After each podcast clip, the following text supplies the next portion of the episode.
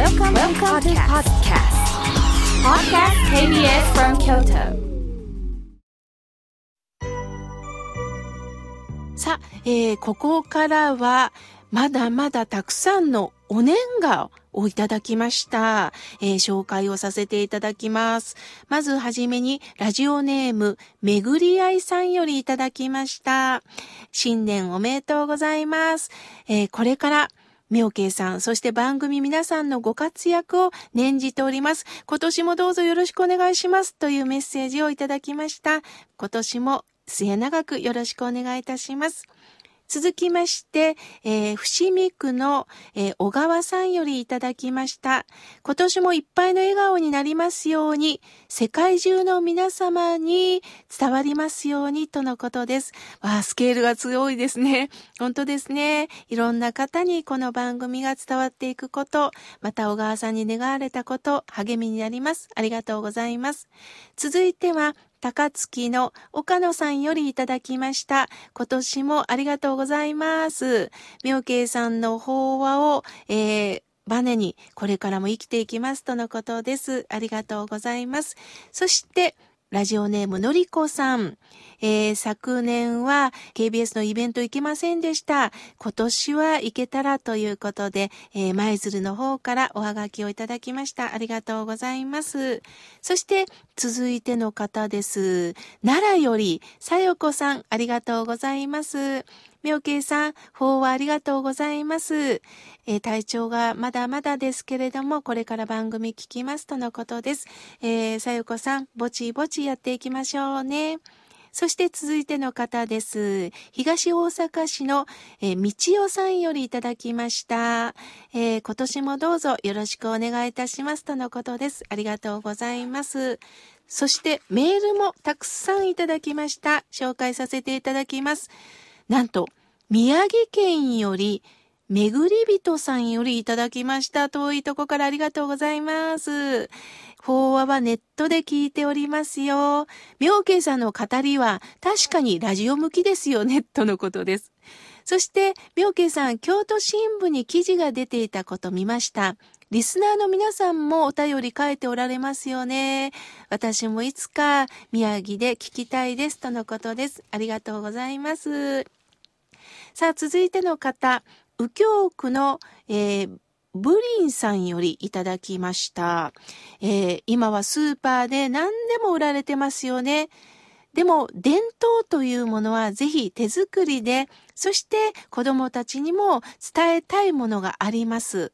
そうですよね。確かに今世の中は便利になりましたが、手作りで、そして言葉で、姿で伝えられるいろんな伝統文化、伝統行事がありますよね。風習、そしてこうした、えー宗教もそうだと思います。一人一人人間から受け伝えられるということ。これは本当になくしてはならないことだと思っております。温かいメッセージありがとうございます。さあ、続いての方です。ゲロから、えー日野さんメッセージをいただきました。えー今年は私は餅つきをしました。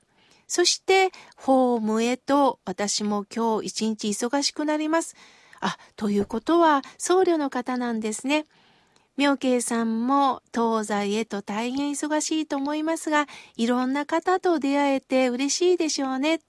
私も残された命を大切に生きていこうと思いますとのことです。そうですよね。人間は必ず明日も生きるという保証はありません。だからこそ今日精一杯生きるという意欲が湧くんですよね。えーゲロの日野さん、ありがとうございました。続いての方です。初めてメールをいたします。とのことで、えー平野さんよりいただきました。私は滋賀県長浜市の新州大谷派の門徒です。先週、長浜城の歴史について、えー歴史博物館の太田館長さんから世界遺産に登録されたいろんな伝統行事のお話を聞きました。伝統を維持していくためには変えていくことも大事です。そしてその運営はその時代で変わってきます。無常でなければ維持ができません。これはまさしく妙慶さんがご法話の中でお話される生きていく上で無常を意識することの大切さ、これを私も改めて、え、思い直しましたとのことです。そうですよね。私たち今生きるということは無常。下から読むと常がないと書きます。一刻一刻変わっています。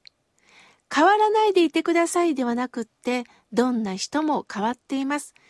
物も変わってます。時代も変わってます。すると、古いものを古きものとして抑え込むんではなくて、時代の流れの中で古きものを生かしていくということが大切なような気がします。元、つまり原点というものがしっかりしていたら、どんなに時代が変わっても新鮮に受け止められます。例えばお寺もそうだと思います。教えというものが中心にないと、お寺から何をしても単なる時代に流された建物になります。そうではなくって、教えをしっかりとぶれることなく伝えていく。そしてあとはこの時代に合わせて何かお寺も新しいものを取り入れるということをしなければいけないと思います。例えばお坊さんが最近ね、テレビとかにも出演してますよね。私はいいことだと思います。お坊さんが身近にいるということを、まあテレビやラジオで感じてもらえるということ。私もテレビの依頼がありますが、例えば、えー、芸人さんとトークをすることがあります。まあ、芸人さんはね、いじるという表現をしていいかどうかわかりませんが、とんでもない方向に話をね、持っていく時があります。だけど私は僧侶として出演しておりますから、教えを伝えるというのが役目です。どんなにいじられてもブレることなく、伝えたいことをしっかりと伝えるようにしております。そしてあとは、ちょっとジョークを言いながら、茶目っ気のある自分を表現するようにしております。ですから皆さんもしっかりと原点というものはしっかり見てください。自分はこれをやっていくんだ。その中で時と状況に合わせながら何か新しいものを発信していく、そういう柔軟な人であってほしいなと思います。平野さん、貴重なメッセージをいただきまして本当にありがとうございました。まだまだたくさんのメッセージをいただいておりますが、来週ご紹介させていただきます。